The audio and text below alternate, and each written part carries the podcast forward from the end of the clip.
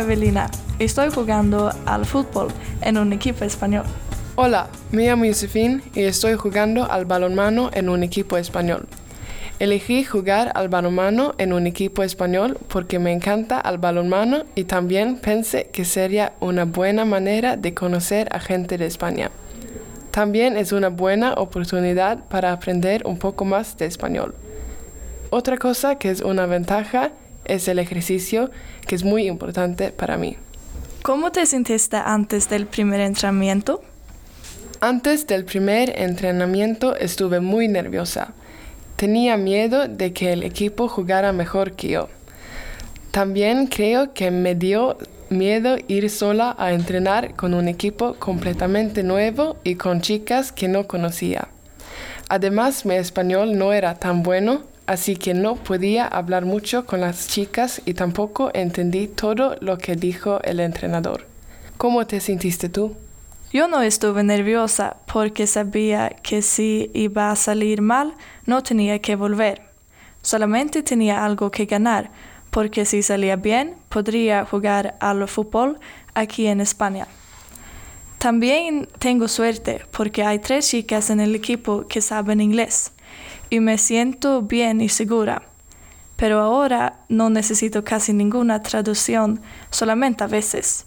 Y también casi solo hablo en español con el equipo y con las que saben inglés para practicar. Pero bueno, yo les pido que hablen más despacio conmigo, porque hablan muy rápido español. ¿Cómo te arreglas con el español en tu equipo?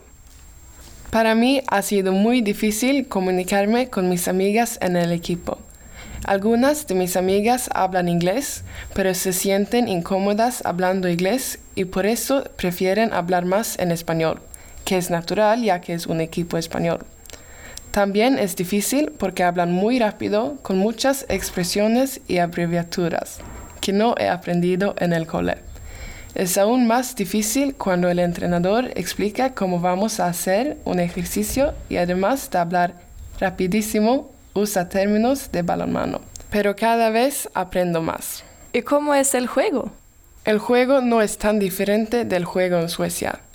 Las cosas más diferentes son las distintas combinaciones que se usan al atacar.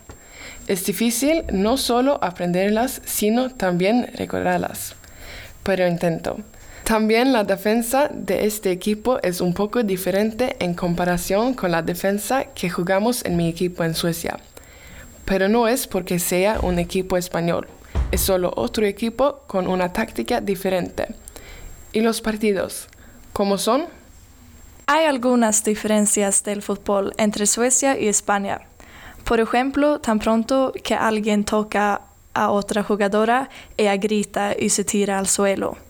Y cuando hay un balón largo, no lo rebotan, sino que alguien siempre le da un cabezazo o lo baja. Te sentiste nerviosa antes del primer entrenamiento, pero ¿cómo te sientes ahora? ¿Estás contenta con tu decisión de jugar en un equipo español? Sí, muy contenta. No me arrepiento de esa decisión. Entrenar balonmano es una pausa divertida de la vida cotidiana.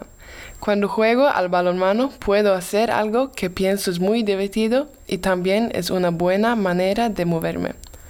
A pesar de que es un equipo español, es una rutina que es bastante similar a mi rutina en Suecia y eso me gusta. Me desarrollo mucho como persona cuando tengo que estar sola durante los entrenamientos sin mis amigos de Suecia. Pero es bastante pesado que no tengo ninguna amiga allí y algunas veces me siento un poco fuera de lugar. Pero todas las chicas en el equipo son muy amables. ¿Y cómo es para ti? ¿Estás contenta con tu decisión de jugar al fútbol en un equipo español? Sí, estoy muy contenta. He aprendido mucho y siento que es una buena experiencia para la vida, para mi español y también para mí como futbolista. Me he desarrollado mucho. Cuando llegué tenía un estilo diferente, más sueco al jugar, y ahora me he adaptado un poco al estilo español. Ahora creo que encajo mejor en mi equipo español. ¿Qué es lo más difícil con jugar en un equipo español? Me parece que si alguien me dice algo que yo tengo que hacer durante un partido o un entrenamiento, es difícil aprender. Creo que es difícil, tanto en Suecia como en España, prestar atención a lo que me dicen durante un partido. Y claro, es aún más difícil cuando te hablan en español y cuando tengo que escuchar y traducir al mismo tiempo. He tenido que aprender unas palabras que se usan a menudo para poder entenderlas. Son palabras como saque, sigue y demarque. Otra cosa difícil era obtener la licencia para poder jugar partidos. Fue un proceso muy largo y complicado. ¿Y qué es lo más difícil para ti jugando en un equipo español? No juego partidos, así que no tengo que obtener licencia y por eso lo más difícil es cuando no comprendo un ejercicio y tienen que explicarlo muchas veces.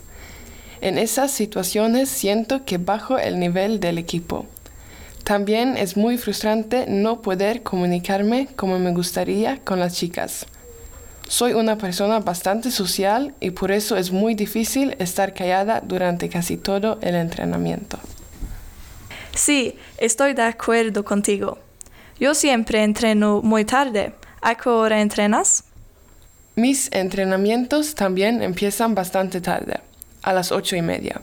Para mí es un poco tarde porque vivo bastante lejos del pabellón en donde entrenamos.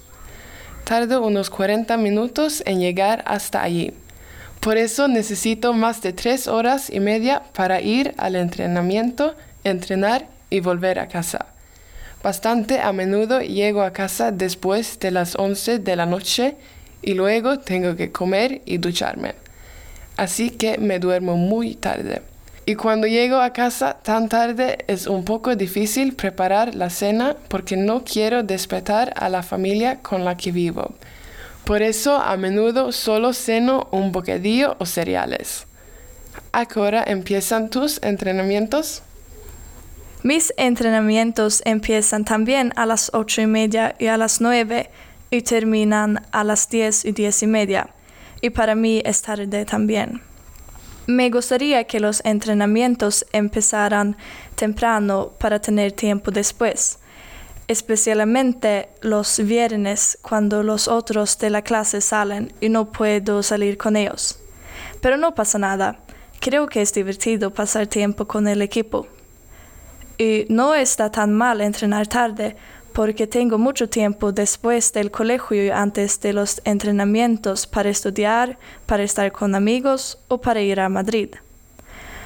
Os recomiendo jugar en un equipo español por todas las razones que voy a contar ahora. Podéis practicar mucho vuestro español y por eso aprendéis más español que si no hubierais jugado al fútbol. Además, jugar al fútbol en otro país hace que os desarrolláis como futbolistas y también podéis conocer otra parte más de la cultura aparte de la familia. Podéis explorar la cultura de fútbol en España como jugadoras, lo cual está guay. Y he hecho amigas del equipo. He estado con ellas fuera de fútbol también. Ah, qué divertido. ¿Qué habéis hecho juntas? Una vez estuvimos en casa de una chica del equipo.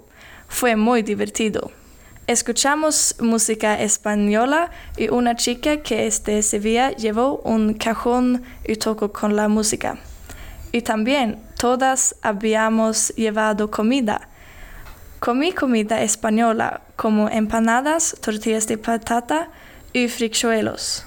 Los frichuelos son comida del norte de España de Asturias y en realidad son exactamente iguales a los panqueques suecos. Yo llevé chokladbollar, pero no fue un éxito.